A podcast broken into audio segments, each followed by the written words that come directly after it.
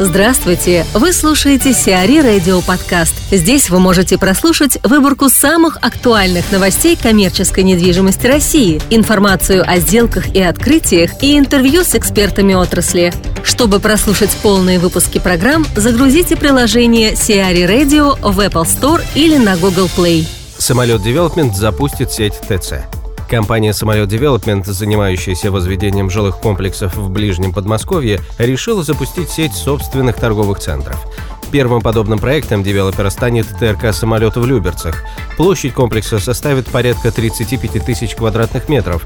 При этом уже есть договоренность с ритейлером «Лента», по которой гипермаркет продуктовой сети займет в новом торговом центре около 14 тысяч квадратных метров.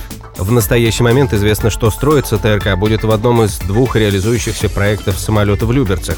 Вот объекты в эксплуатацию намечен на третий квартал 2018 года. Предположительно, развивать новую сеть будет компания «Самолет Real Estate», входящая в «Самолет Development». Александр Устинов, директор по развитию RD Management, сравнивает FM-услуги в России и Сингапуре. Александр, на каком сейчас уровне развития находится рынок FM-услуг в Азии? Вы знаете, в Азии рынок FM-услуг развит на уровне сопоставимости с Европой но с культурными особенностями, которые принято называть сингапурское чудо. В результате facility management тура в Сингапуре мы увидели, что в этой стране распространяется зонтичная модель управления, когда блок управления обслуживания дается, по сути, одной компании а она прибегает к услугам узко, узкоспециализированных подрядчиков. Uh-huh. В Сингапуре почти 90% от общего объема коммерческой недвижимости управляется обслуживается специализированными внешними компаниями. Для сравнения, в Москве это порядка 20%. К тому же, в сегодняшней ситуации владельцы повсеместно оптимизируют расходы на обслуживание и создают собственные домашние управляющие компании. Это говорит о незрелости российского рынка управления. Рынок facility услуг как таковой сложился только в Москве и имеет развитую конкурентную среду. Остальные же регионы только учатся и идут по стопам специалистов. Скажите, пожалуйста, какие особенности вы отметили на рынке недвижимости, в том числе на рынке управления недвижимостью в Сингапуре? Ключевые отличия между Россией и Сингапуром – это отношение государства к бизнесу. Это касается любой сферы деятельности, в том числе рынка недвижимости. Сингапуре бизнес интегрирован в государство. Эта страна обладает превосходной финансовой инфраструктурой, политической стабильностью и правовой системой. А самое главное, здесь все направлено на привлечение международных инвесторов. При этом в стране действуют жесткие методы регулирования, которые распространяются на всех э, жителей Сингапура. А, например, штраф за переход в неположенном месте составляет 500 сингапурских долларов, а штраф за курение – 1000 долларов. А, именно эти меры, по моему мнению, повлияли на высокий уровень ответственности и культуру поведения граждан. А, поэтому и работы, например, для клининговых компаний здесь немного. Объем рынка коммерческой недвижимости Сингапура примерно в два раза меньше рынка Москвы. При этом на душу населения каждой из стран приходится одинаковое количество коммерческих площадей. Уровень вакансий в Москве в два раза выше в сравнении с Сингапуром. И это обусловлено как нынешней экономической ситуацией, так и перенасыщением рынка коммерческой недвижимости. Еще один важный момент, который мы для себя определили во время поездки – а, это то, что property и facility management по-азиатски воспринимают в одном флаконе. А, в России лоскутный метод управления. По сути, можно констатировать, что а, каждый подрядчик тянет одеяло на себя. Один с точки зрения технического обслуживания, второй за клиник, третий за security. А в результате за управление объектом, по сути, никто не отвечает. А, в такой ситуации собственник а, создает внутренние команды управления. И изобретение такого аутстаффингового велосипеда существенно сдерживает развитие рынка управления. Угу. Спасибо большое. Последний вопрос. С какими сложностями сталкиваются управляющие компании в Сингапуре? Вы знаете, с точки зрения управления, а, вне зависимости от того, где расположен объект, в Москве, Сингапуре, Лондоне, в любой другой, соответственно, стране, должны быть учтены все нюансы. От инфраструктуры здания до внешнего вида и квалификации обслуживающего персонала.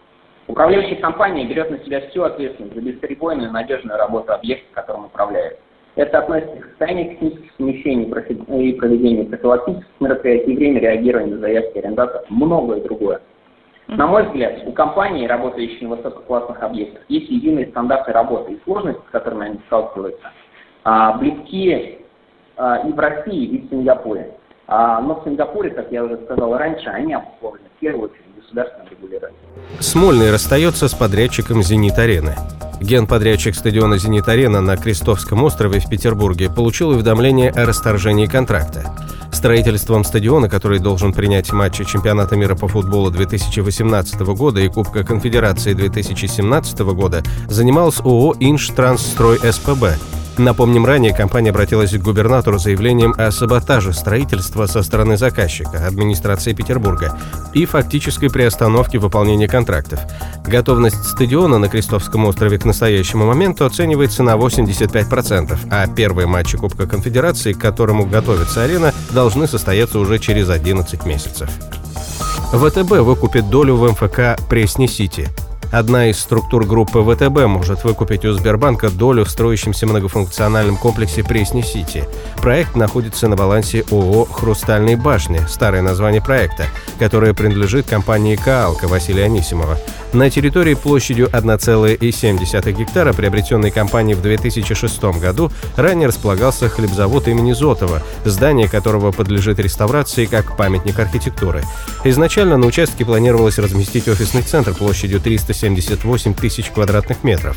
Затем вместо него решили возвести комплекс апартаментов на 168 тысяч квадратных метров.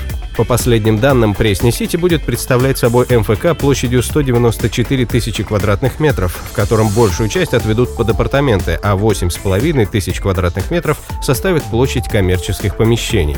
Инвестиции в проект оцениваются в 450 миллионов долларов. Zeppelin займется Uniqlo в Метрополисе. Управляющая компания Zeppelin расширяет сотрудничество с международным брендом Uniqlo. Топовый fashion-ритейлер доверил Zeppelin техническое обслуживание магазина, расположенного в столичном ТРК «Метрополис» на Ленинградском шоссе. На сегодняшний день в портфеле УК «Цепелин» 7 магазинов сети Юникло общей площадью более 9,5 тысяч квадратных метров. Первый объект управляющая компания приняла еще в январе 2015 года. К сентябрю того же года Цепелин выиграл тендеры на обслуживание уже шести магазинов бренда. В торговых сетях Мега Химки, Мега Белая Дача, Европейский, Колумбус, Рио Дмитровка и Отрада на Пятницком шоссе. В ноябре на смену закрывшемуся бутику в Рио Дмитровка пришел новый магазин в ТЦ «Метрополис», обслуживание которого также доверили уже проверенной управляющей компании. Теперь ведущий оператор рынка Facility Management приступил к обслуживанию магазина Uniqlo в мега теплый стан. В перечень услуг, оказываемых Цепелин для сети Uniqlo, входит техническое обслуживание и эксплуатация инженерного оборудования, оперативное реагирование на аварийные ситуации, круглосуточный прием, обработка и выполнение текущих заявок, комплекс ремонтно-строительных работ.